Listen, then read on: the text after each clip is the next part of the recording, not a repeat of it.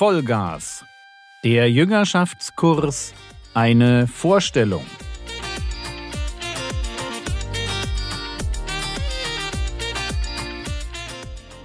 Theologie, die dich im Glauben wachsen lässt, nachfolge praktisch dein geistlicher Impuls für den Tag.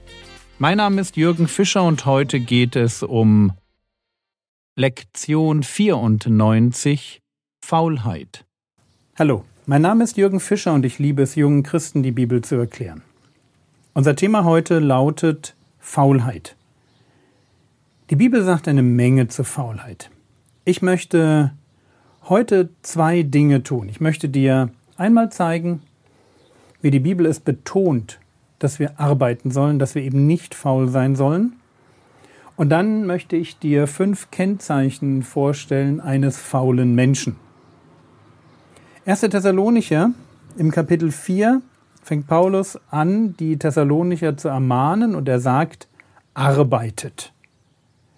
In 1. Thessalonicher 4 heißt es in Vers 11, dass sie ihre Ehre darein setzen sollen, mit den eigenen Händen zu arbeiten. Du kannst das in 1. Thessalonicher 4, Vers 11 nachlesen. Es ist eine Ehre, mit den eigenen Händen zu arbeiten. Und im zweiten Thessalonicher Brief, weil es dann in der Gemeinde Leute gab, die nicht arbeiten wollten, sondern die tatsächlich lieber abhängig geblieben sind von anderen, die sich haben lieber durchfüttern lassen. Im zweiten Thessalonicher Brief, weil die Aufforderung vom ersten irgendwie noch nicht angekommen war, weil dieses arbeitet mit den eigenen Händen, weil die Leute das nicht gemacht haben, deswegen wiederholt Paulus im zweiten Thessalonicher Brief das Thema nochmal. Und er sagt folgendes. Punkt eins: Schaut euch mal an, wie ich gearbeitet habe. Das ist dann 2. Thessalonicher 3, die Verse 7 und 8. Denn ihr selbst wisst, wie man uns nachahmen soll, denn wir haben unter euch nicht unordentlich gelebt, noch haben wir von jemand Brot umsonst gegessen, sondern wir haben mit Mühe und Beschwerde Nacht und Tag gearbeitet, um keinem von euch beschwerlich zu fallen. Das war die Idee. Das ist die Arbeitsethik eines Paulus. Arbeiten, selber arbeiten, nicht auf Kosten anderer leben. Ja, wer das tut, wer sagt, naja, ich krieg mein Geld vom Staat, ja, das macht er schon, dafür ist er doch irgendwie da. Also wer auf Staatskosten lebt oder sich von anderen Christen durchfüttern lässt, der sündigt. Der lebt unordentlich. Paulus sagt in 2. Thessalonicher 3, Vers 10, denn auch als wir bei euch waren, geboten wir euch dies, wenn jemand nicht arbeiten will, soll er auch nicht essen. Also wenn jemand nicht arbeiten will. Ja, das heißt nicht, wenn jemand krank ist, behindert ist, ja, Not hat. Hm, das gilt hier nicht. Aber wenn jemand nicht arbeiten will, wenn jemand einfach faul ist, naja, dann soll er auch nicht essen. Und dann fährt Paulus fort, denn wir hören, dass einige unter euch unordentlich wandeln, indem sie nicht arbeiten. Es ist nicht recht, nicht zu arbeiten. Du kannst gern für eine Weile arbeitslos sein, aber dann such dir einen Job. Setz alles daran, dass du aus dieser unordentlichen Lebensweise wieder herauskommst. Denn wir hören, heißt es da, dass einige unter euch unordentlich wandeln, indem sie nicht arbeiten, sondern unnütze Dinge treiben. Ja, hier sind Menschen, die könnten arbeiten, aber sie wollen nicht. Und sie vertändeln ihre Zeit mit unnützen Dingen. Und Gott ist total dagegen. Ja, Paulus spricht das an und er wird dann sogar noch weitergehen. Er wird sagen, solche Leute gilt es zu bezeichnen, die gilt es nicht zu unterstützen. Denen muss man helfen, aus dieser falschen, faulen, sündigen Lebensweise wieder rauszukommen. Warum? Weil wir es lernen sollen, fleißig und arbeitsam zu sein. Das war der erste Punkt. Da war mir wichtig, dir zu zeigen, wie wichtig das ist, dass man nicht faul ist. Ein zweiter Punkt, fünf Kennzeichen, die den Faulen in der Bibel auszeichnen. Und ich mache das deshalb, mm, weil vielleicht weißt du noch gar nicht so, wie du dich selber einschätzen sollst. Ob du jetzt faul bist oder nicht. Und dann können dir diese Kennzeichen helfen, dich selber zu beurteilen. Das meiste kommt aus den Sprüchen. Kennzeichen Nummer eins: Sprüche 26, Vers 14. Und ich muss zugeben, die meisten dieser Verse über die Faulen sind ziemlich lustig. Da heißt es, die Tür dreht sich in ihrer Angel und der Faule auf seinem Bett. Sprüche 26, 14. So, was sagt uns das? Tür dreht sich in ihrer Angel und der Faule auf seinem Bett. Das erste Kennzeichen eines Faulen ist, er liebte das Schlafen. Und er liebt das Ausruhen. Und wenn du dich fragst, bin ich so ein fauler Typ? Naja, dann frage ich zurück, wie viel Zeit verbringst du eigentlich im Bett? Oder auf deinem Lieblingssofa, so in einem Dämmer- und Schlafzustand? Der Faule zeichnet sich dadurch aus, dass er viel, viel zu gerne schläft. Es geht nicht darum, dass man mal ausruht, sondern er schläft einfach gerne. Wie die Tür sich in der Angel hin und her dreht, so der Faule auf seinem Bett. Das war Punkt Nummer eins. Zweiter Punkt. Prediger 10, Vers 18. Durch Faulheit der beiden Hände senkt sich das Gebälk, und durch Lässigkeit der Hände tropft das Haus. Also Faulheit, vielleicht sieht man das nicht gleich an der Person selber, aber der Faule vernachlässigt die Dinge, die für das alltägliche Leben notwendig sind. Hier im Beispiel von dem Haus ist ganz klar, durch Faulheit der beiden Hände senkt sich das Gebälk. Da müsste man etwas reparieren im Haus, das Dach kommt schon ein Stückchen runter, man müsste etwas nacharbeiten, aber der Faule macht das nicht. Und nicht nur das, durch Lässigkeit der Hände tropft das Dach, das heißt, das Dach ist undicht, man müsste es stopfen, er macht es nicht. Der Faule erkennt oder könnte erkennen seine Faulheit daran, dass alltägliche lebensnotwendige Dinge in seinem Leben vernachlässigt werden. Das könnte Körperhygiene sein. Ja, es kann sein, dass er seine Wohnung nie aufräumt oder nicht vernünftig renoviert. Es kann sein, dass er nachlässig wird, wenn es darum geht, Fristen einzuhalten. Ja, wenn sowas im Leben passiert, dann merke ich, oh, entweder bin ich schon faul oder ich werde faul.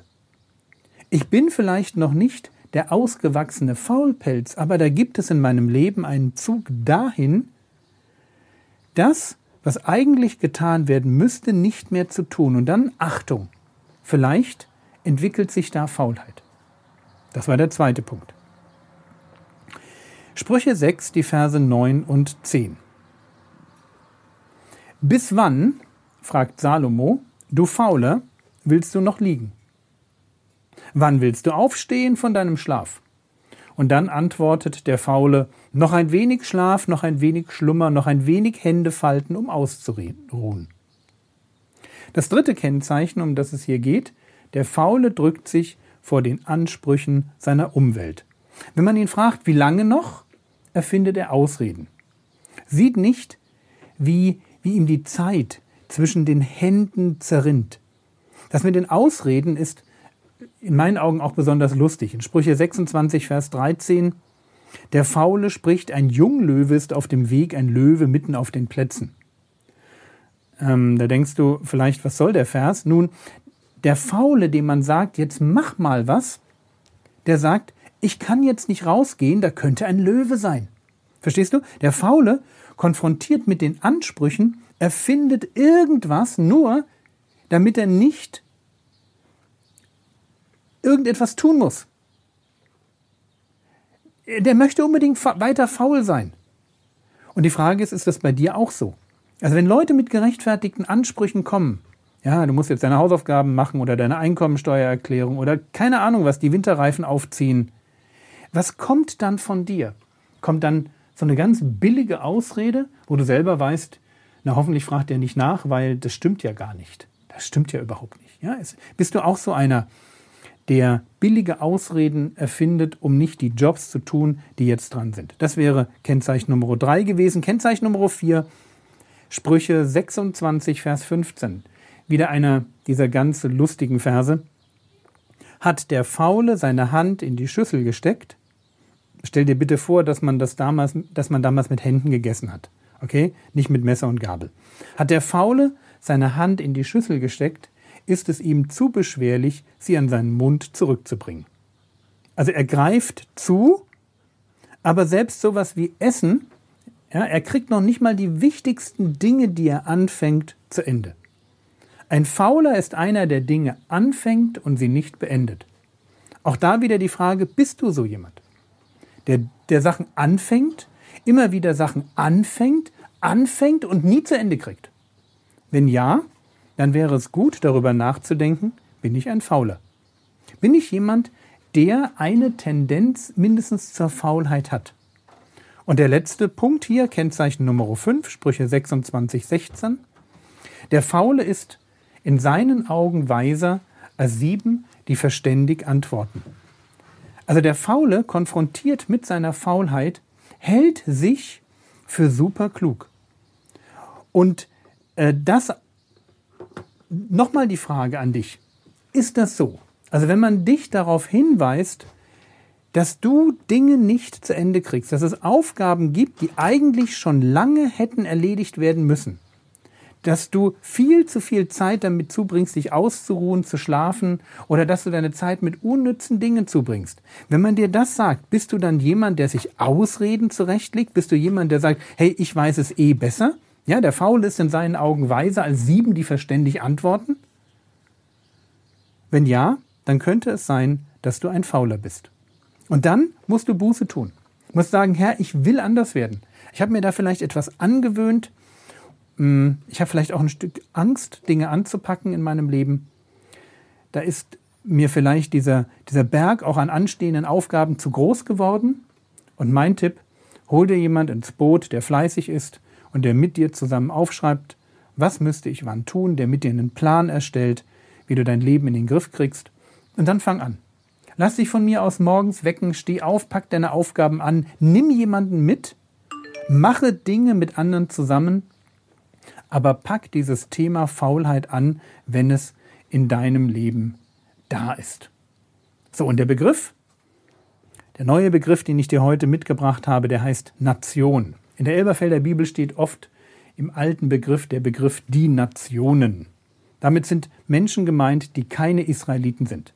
Manchmal sind sie ähm, explizit ungläubige Menschen damit gemeint, Heiden, aber Vorsicht, nicht alle Menschen, die nicht zu Israel zählen, sind deshalb zwangsläufig ungläubig. Genauso wie nicht alle Israeliten zwangsläufig gläubig sind. Also der Begriff Nation oder Nationen steht in manchen Bibelübersetzungen für Nicht-Israeliten.